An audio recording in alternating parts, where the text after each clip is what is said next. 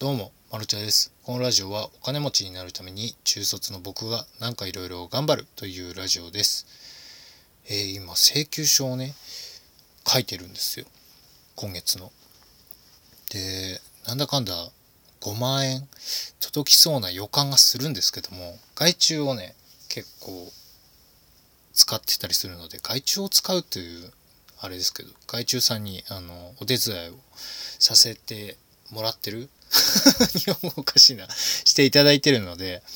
まあまた4万3000円とか4万5000円じゃないかなと思いながら請求書を書いてるマルチャです。で今回はですね100発100中で事業を当てるのは難しいというまあちょっと難易度が高そうなお話をしようかなと思うんですけどもまあ別に僕がね事業何か当てたという実績がまだないので何とも言えないんですけども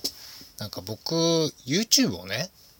5個ぐらいチャンネルを運営してるんですよ。運営といっても実質稼働してるのは3チャンネルぐらいなんですけどもじゃあ他の2個なんだと。それはですねあの切り抜き動画流行ったじゃないですか。で切り抜き動画僕もやってみようかなと思って編集できるしでやってみたんですけどもやっぱりこううまくいかないんですよね。で最初の方僕ゲームのチャンネルをねやってたんですよ。でそれもなんかこういざチャンネル登録数1000人超えるかといったら全然超えずになんか再生回数が1000回超える動画までしか僕の何でしょうマーケット力というかママーケティング力というかでは1000回が限度なんですよね今。現在。でなんかこうずっとゲームの攻略動画を上げてたんですよ。それはなんかねやっぱ旬なゲームですと1000回回ったりとかするんですけどもなんか割ときついんですよね。新作買わなきゃいけないしやり込まなきゃいけないし。でどうしたもんかな。なんかもったいないなと思ってこう見るゲーム最近のゲームもね映画並みのクオリティになってきましたからゲームを見て楽しむ人がいるんじゃないかと。僕がね結構見るタイプだったんですよ。今全然見なくなっちゃったんですけどなんかこう安い発泡酒を買ってリビングでダラダラゲームを見るっていうことが好きだったのでそんな人いいんじゃないかなと思って見るゲームっていうのチャンネルも一緒に運営しててそれも全然動画上げてなかったんですよ。なかなか見るゲームってねこうなんでしょう。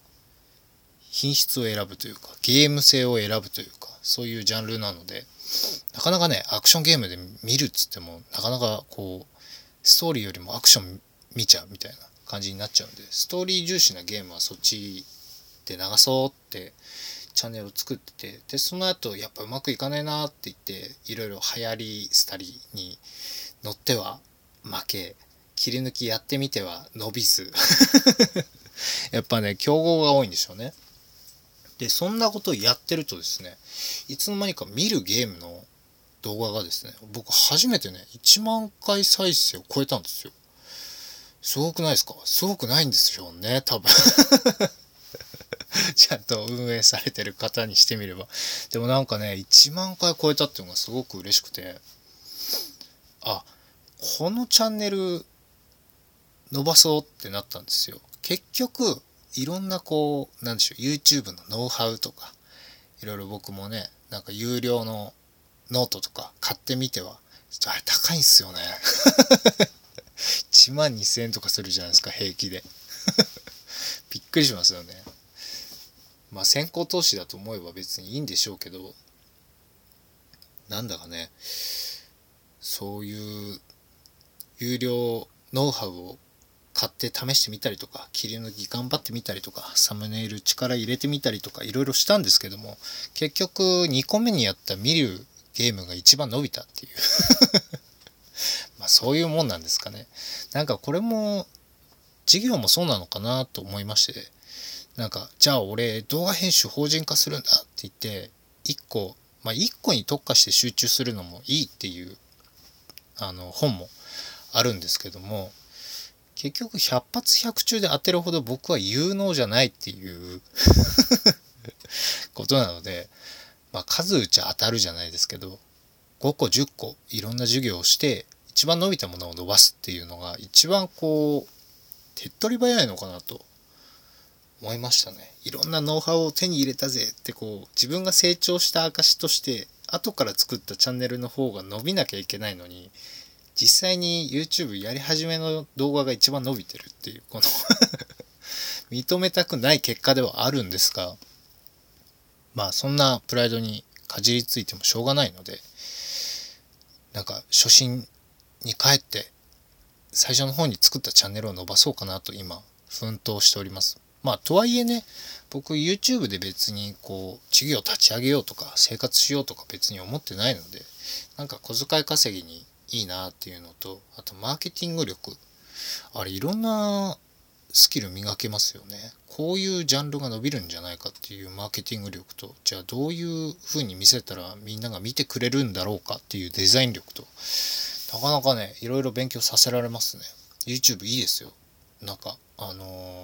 ー、借金するわけじゃないですし、ただで始められますし、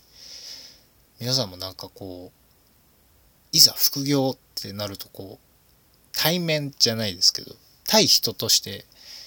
C2B っていうんですか ?B2B でしたっけ？何でしたっけ ?B2B はあれか、ビジネスと ビジネスとかまた違うのか？なんかこう、人と人のご商売をする前に一度マーケット市場をつかむ感覚を研ぎ澄ますじゃないですけど磨くという意味では YouTube を始めてみるのはいいんじゃないかなというお話でした まあ趣味でやってみてるので全然告知もしていないんですけどもね。そうあの友達にもね言ってないんですよ。僕 YouTube やってるって。なんか友達とか身内に行っちゃうとこのデータがきちんと取れないなと思って最初から僕一人も行ってないんですよ。まあ僕の妻は知ってるんですけどでもどういうチャンネルでやってるとかチャンネル名を知らないので妻は見れないんですよね。なのでデータ取るためでしたら身内やあの友達に言わない方がきちんとしたデータが取れるんじゃないかなと思います。なんかダラダラ喋りました。あの本もね僕あの施設にいる君へという児童養護施設時代のノンフィクションを書いているんですけども定期的にね月に何名か読んでくだすくださってるって くださってる方がいらっしゃいます。ありがとうございます。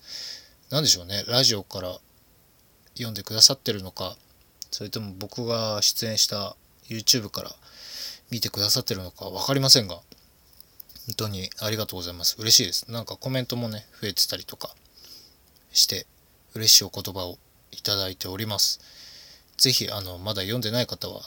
無料ですので施設にいる君 A は児童養護施設時代のお話は無料です。その後僕が中卒して上京したお話は有料になっちゃうんですけども Kindle Unlimited の方はあの無料で読めますので是非入ってる方はあの読んでみてください。いろんな本もね僕以外の本も読めるのでかなりお得かなと思いますなので Kindle Unlimited の方じゃない方はあの 何でしょう僕の本よりももっとためになる本を読んだ方がいいんじゃないかなと